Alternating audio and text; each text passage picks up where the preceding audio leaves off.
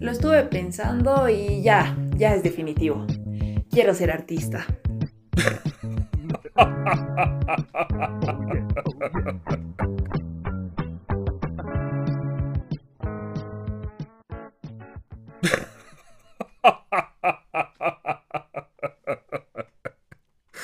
No me digas. Supongo que así te sientes libre. O seguramente no te gustan los números ni las oficinas. Apuesto a que crees que es tu forma de expresarte. O mejor aún, quieres hacerlo solo porque sí. Dices que quieres ser artista.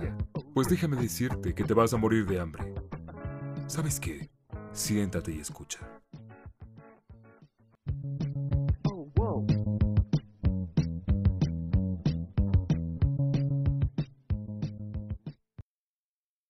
Bueno, bienvenidos a todos los oyentes. Entonces ahora eh, pasaré a nuestro invitado de honor, que es José Gilberto Vilchis, o también conocido como Pepe Vilchis. Él, él interpretó a Sean de Andrómeda en la serie Caballeros del Zodiaco.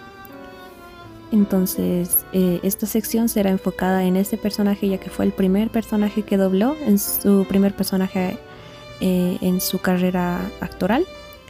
Entonces, pasamos con la primera pregunta.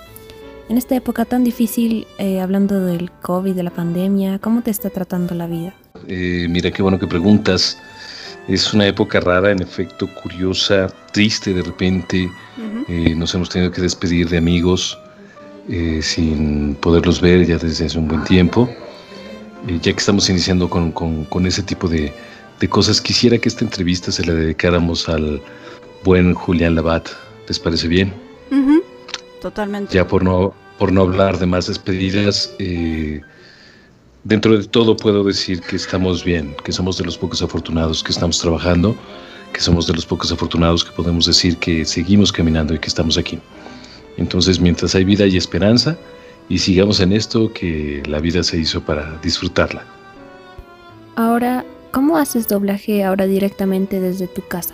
Eh, sí, se amplió un poco más ya existía esa modalidad, ya la, ya la hacíamos muchos. Y de repente cuando salimos de vacaciones, pues nos llevábamos el equipo para poder grabar. No fue tan diferente, ¿no? Fue más bien ahora acostumbrarnos a, a, tener esa camaradería como lo hacemos ahorita, ¿no? De algún modo, bueno, sabes, nos hemos conectado desde hace mucho, tú y yo platicamos, pero eh, lo comprendemos por la distancia. Pero ya que tengas a la gente tan cerca y que tengas que hacerlo así, eso es, eh, es un poco... Mm, em, no raro, sino diferente, dejémoslo ahí, ¿no? Porque se extrañan muchísimas cosas, ¿no? A veces el estar en el trabajo y tienes dos horas libres o algo así y, te encuentras con algún otro compañero, a veces nos íbamos a comer o, íbamos a platicar o te quedabas platicando con él en la, en la, empresa en la que él tenía que trabajar y luego tú ya te ibas a, a tu otro llamado. Eso ya no está tan latente.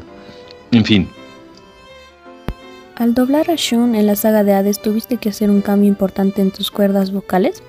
Esto debido a que ya no tenías 13 años, ¿no? Como cuando empezaste a doblarlo. Eh, sí, es un poco más, más eh, cansado, por decirlo así. Sí tienes que estar eh, en, en, la situación de que, bueno, pues tienes que regresar a muchas cosas que, que ya habías dejado de hacer. Y, la voz, sobre todo, la tienes que adelgazar lo más posible para que se pueda Ah, pues vaya a llegar un poco a acercar a, a, lo que hacía yo cuando tenía 13 años. Mm. Ahora que si nos vamos por el lado divertido, que eso siempre lo digo, realmente lo que sucedió fue que fui a la tienda, me compré una tanga muchísimo más chica de mi talla y con eso pudimos solucionar el problema. Para ti, que ya conoces a Sean, ¿cómo fue el ver que un personaje tan puro pasara a ser el recipiente del alma del dios del inframundo? Y esto lo pregunto porque tal vez sepas tú algo acerca del manga o del anime. Fíjate que no solo en el anime, también en, el manga eh, había ciertos destellos. Recordarán que Sean... Eh, Sean advertía a sus, a sus enemigos de pelear con él y él les decía, no quiero lastimarte, Realmente no quiero pelear contigo, no porque te tenga miedo, sino porque no quiero lastimarte, ese es el problema. Entonces creo que desde ahí ya mostraba destellos de, de tener un, poder mucho más allá de, solamente, eh, bueno, lo descubrimos obviamente con, con Pisces, que tiene un poder más allá de la cadena, que su verdadero cosmo fue la tormenta nebular. Sin embargo, esas advertencias las hacía con cualquier adversario, no las hacía con, con, con los más pequeños, los hacía incluso hasta con los más fuertes. Tengo entendido que también te dedicas a la música, eres intérprete de música mexicana. Ahora, ¿cómo empezaste en todo este mundo artístico en general con el canto, doblaje y locución? Así es, ahí andamos, ya tenemos un ratito de estar trabajando en todo esto. Comencé cantando más o menos desde 1984, posteriormente hice comerciales, eh, esto fue por ahí de los años de 1988 y ya en el 89 como tal fue que entré al, doblaje y bueno, pues a partir de ahí no hemos dejado de, trabajar afortunadamente. Ahora de aquí sale mi siguiente pregunta. ¿Cómo entraste al mundo actoral? Por lo que tengo entendido, tu familia tiene una historia de artístico muy amplia. No, mira, fue curioso. la verdad es que yo inicié cantando. Realmente la música es algo que me apasiona, que me lleva, que me llena.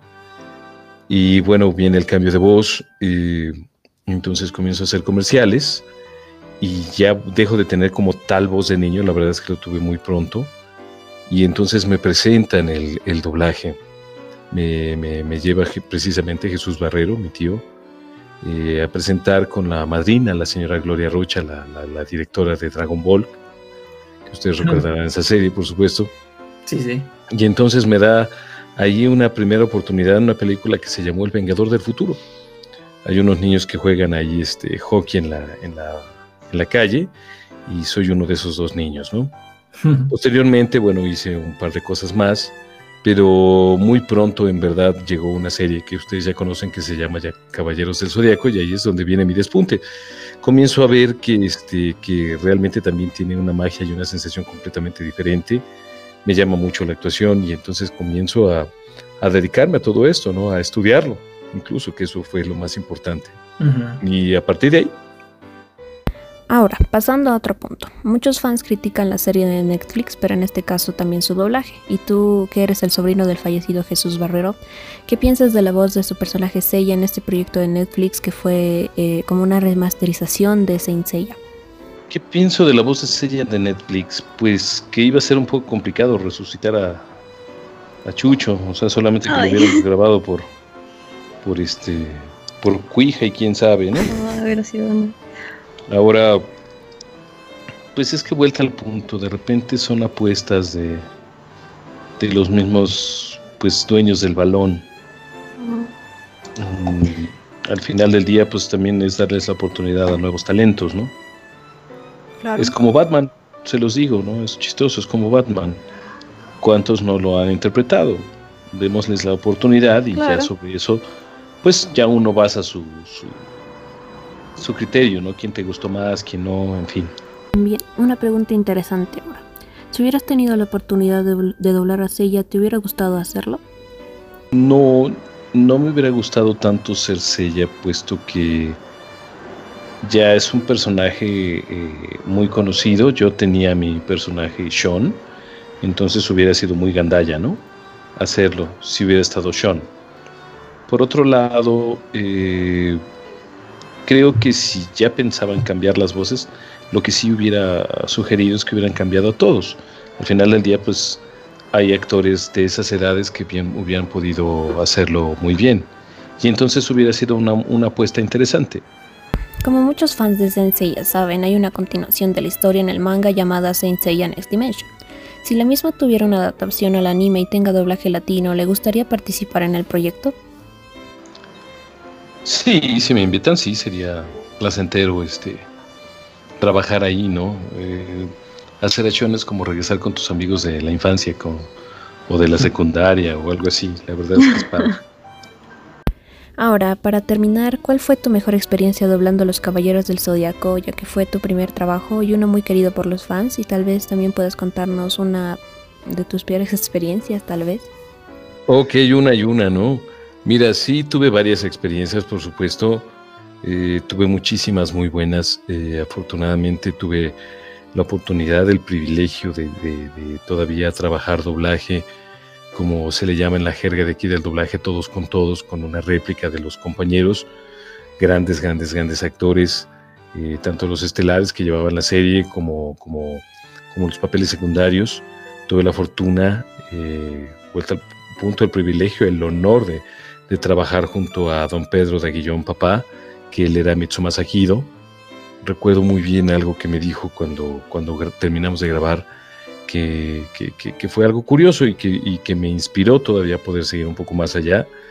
Me dijo, muy buena voz, muy buena voz, eh, tú deberías dedicarte a esto. ¿Ok? Creo que para mí fue uno de los grandes alicientes como para poder decir, sí, soy de aquí y aquí me quedo, ¿no?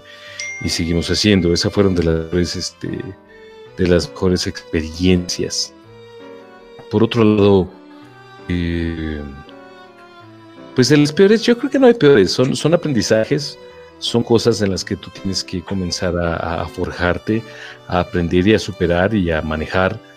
Eh, yo iniciaba en todo esto del doblaje, para mí era complicado tener más compañeros que, supieran hacerlo de una manera magistral y que, bueno, ciertas frases yo tuviera que decir y que no las podía poner en sincronía, ¿no?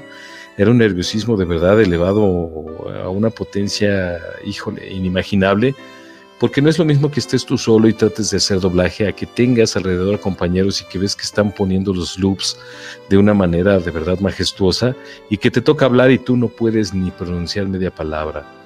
Esas cosas te hacen sentir de algún modo mal, ¿no? Te sientes el peor actor del mundo, sientes que esto no funciona para ti pero poco a poco te das cuenta que es parte de, los inicios y que todos, todos en algún momento tuvieron que pasar por esa, por esa situación.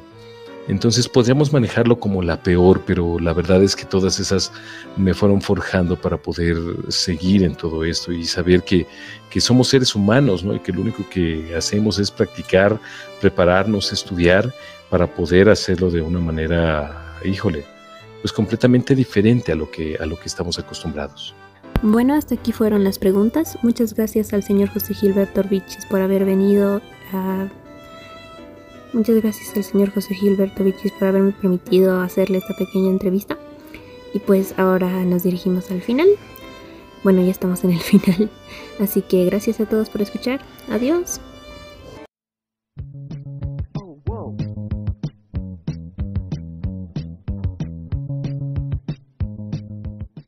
La vida del artista no es fácil. ¿Escuchaste? Te vas a morir de hambre. ya sé. Igual nada está dicho y aunque así fuera, creo que de algo nos tenemos que morir.